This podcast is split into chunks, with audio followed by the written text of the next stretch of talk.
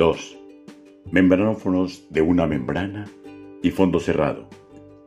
El principal ejemplo de esta clase es el tambor cónico del litoral pacífico, llamado cununo, y distinguido en dos tamaños, macho el mayor y hembra el menor.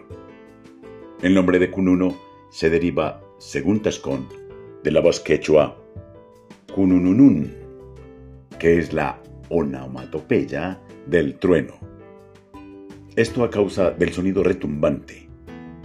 Aunque su origen fuera quechua, pudo ocurrir que su uso quedara circunscrito a los grupos negros del litoral, como ocurriera con la marimba. Sin embargo, el tambor monopercusivo del que hablamos, como denominado currulao en el sur de Bolívar, conserva una estructura exacta al cununo, con el único cambio del fondo abierto, que es ahora cerrado, con un disco de balso que obtura la boca inferior.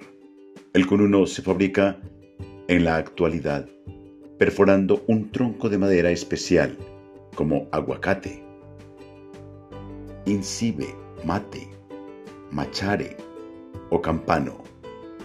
El tamaño de los cununos varía entre 70 centímetros y un metro de altura por 30 a 50 centímetros de diámetro. El parche superior, único, se ata en un aro superior que por medio de lazadas oblicuas se templa a un aro inferior que va colocado un poco más abajo de la mitad del tambor, en donde está la parte más ancha del tronco, y se atesa por medio de cuñas.